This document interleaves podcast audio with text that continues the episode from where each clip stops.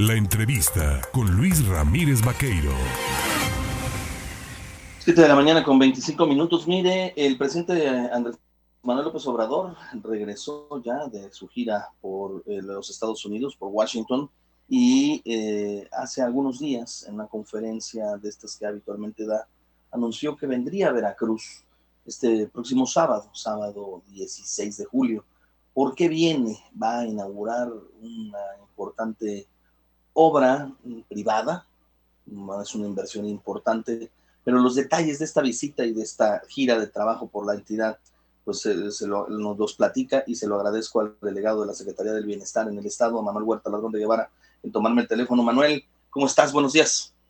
Buenos días, Luis. Pues lo más importante primero es enmarcar que la visita a los Estados Unidos por parte del presidente, pues ha resultado un éxito. Fíjate que se le fue a plantear a los norteamericanos, a su presidente, la importancia y la bondad de nuestro pueblo, nuestro nivel de contribución como pivote de la economía mundial, yo diría, desde esta gran América que somos, y decirles que nosotros no tenemos problemas si vienen a comprar sus gasolinas a la frontera. Hemos logrado una política energética que mantiene precios eh, como estaban siempre, no hay inflación en ese sector, como está ocurriendo en todo el mundo, incluyendo los Estados Unidos, y ahora sucede que es al revés. Antes, cuando eran los gasolinazos, los mexicanos tenían que ir allá en las fronteras a comprar gasolina, y ahora es al revés, ahora ellos tienen que venir a vernos porque sale más barata la gasolina acá. Y nosotros somos de una política de fronteras abiertas, no tenemos este ningún problema, lo va a plantear el presidente junto con otras bondades que tenemos como ofrecerle espacio para que los gasoductos puedan estar teniendo cabida en el país, este algunos eh, lugares donde se concentra el gas, guardarlo y poderlo distribuir, eh, entre otras tantas cosas de esta relación comercial bilateral y internacional que tenemos, ofreciendo esta apertura de fronteras que siempre hemos pedido, si hemos sido claramente promotores del libre comercio, pero con igualdad, sin protección para nadie.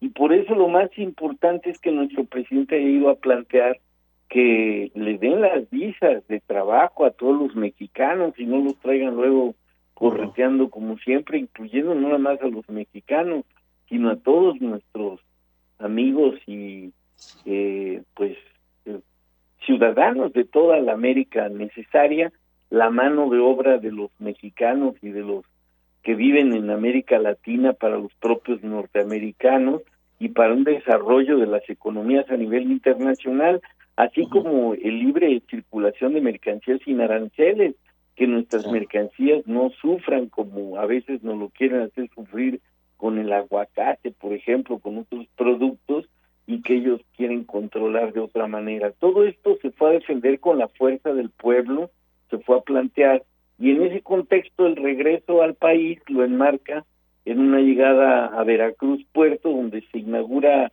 eh, esta planta de la Nestlé, que ha sido público este hecho de que viene el presidente, pero aclaro que es un evento privado que hasta donde entiendo los medios de comunicación van a tener acceso, pero no así la población, porque no es una agenda del presidente abierta al pueblo, sino es una visita a una planta privada donde está por inaugurarse una inversión importante y es a lo que viene el presidente fundamentalmente.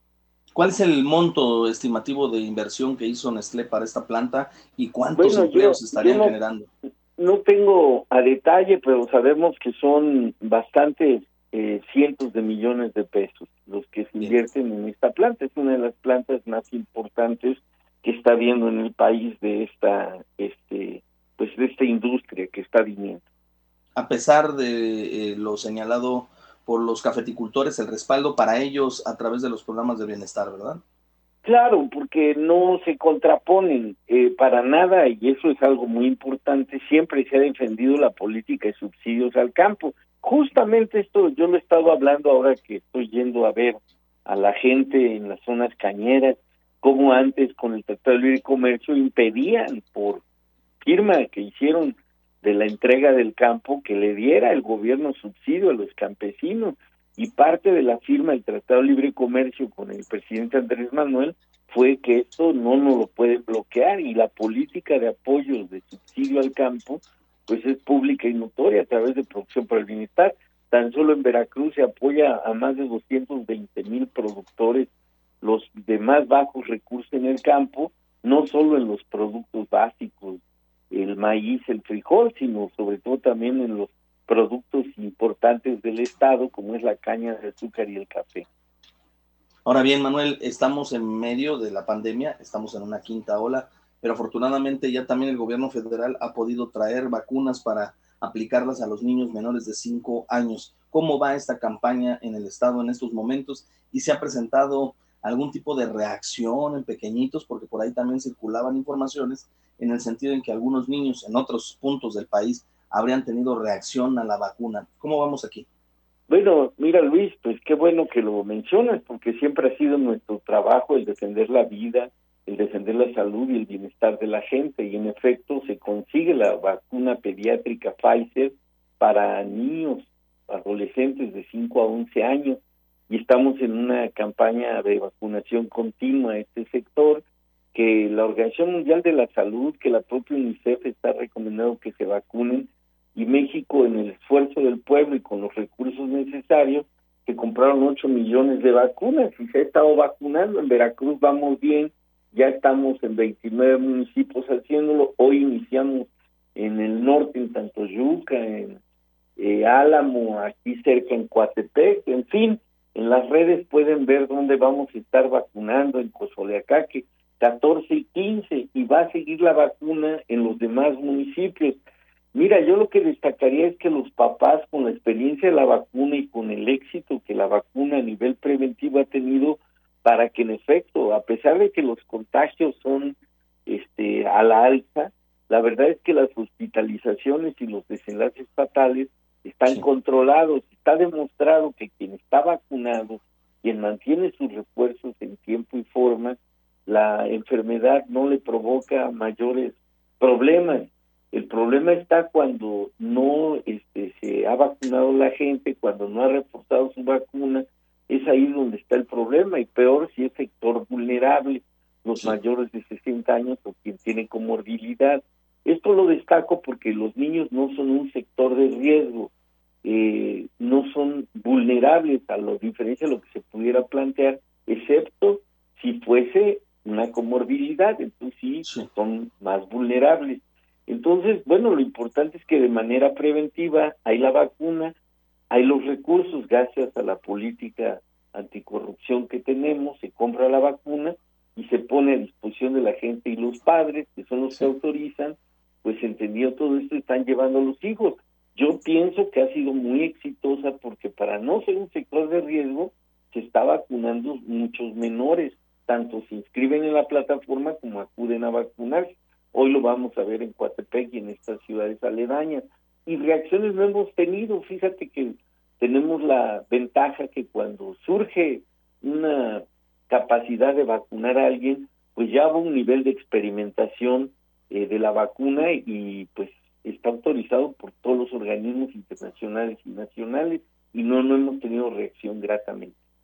Oye, Manuel, nada más preguntarte, eh, tú que estás encargado de las de la información del gobierno federal, el tema de eh, los hospitales, ¿hay o no saturación en los ah, eh, eh, hospitales por el tema del COVID nuevamente? No, no, no tenemos este ocupación por el COVID de hospitalaria que nos preocupe todavía, más bien nos ocupa, pero estamos en unos números muy abajo de nuestra capacidad hospitalaria de oferta a la gente si es que se requiriera por enfermedad del COVID. Yo reitero que son más las enfermedades ambulatorias y no lo digo yo, lo acaba de declarar hace poco también el secretario de Salud en el Estado, que en efecto están elevados los contagios, pero tenemos una capacidad de atención fuera de hospitales y bueno, esto la gente misma lo sabe. Yo lo que sostengo es que no hay que bajar la guardia, estamos en una nueva normalidad, lo está entendiendo la gente, fíjate Luis, que estoy trabajando ahorita con el programa La Escuela es Nuestra, más de seis mil escuelas en Veracruz van a tener beneficios de este programa. Estamos acabando nueve mil escuelas en los años anteriores. Ahorita mismo, ayer estuve aquí en, en el municipio de Atzalan, en Napuala, en una escuela, y la gente está resolviendo que las prioridades de la escuela son los temas hidrosanitarios, porque hay una conciencia de la higiene en este momento tan importante a nivel preventivo, junto con todas las medidas además que siempre ha reconocido el sector salud y que ya todos conocemos. Entonces yo creo que hay una conciencia de la sociedad y eso está ayudando a que el tema no sea tan grave como lo tuvimos anteriormente, sobre todo porque están yendo a vacunar. Muy bien, Manuel, pues yo te agradezco, por supuesto, el platicar con el auditorio en el estado de Veracruz y darnos detalles de esta visita del presidente López Obrador a territorio veracruzano, de lo que se está haciendo en materia de vacunación y, por supuesto, de la visita y la gira a los Estados Unidos. Como siempre, un pues abrazo y excelente jornada. Mucho gusto y muchas gracias por informar a la gente, porque no hay nada más importante que la gente esté enterada de lo que hace su gobierno, porque es la manera de transparentar y de que ellos sepan defender sus derechos siempre. Muchas gracias. Gracias, Manuel.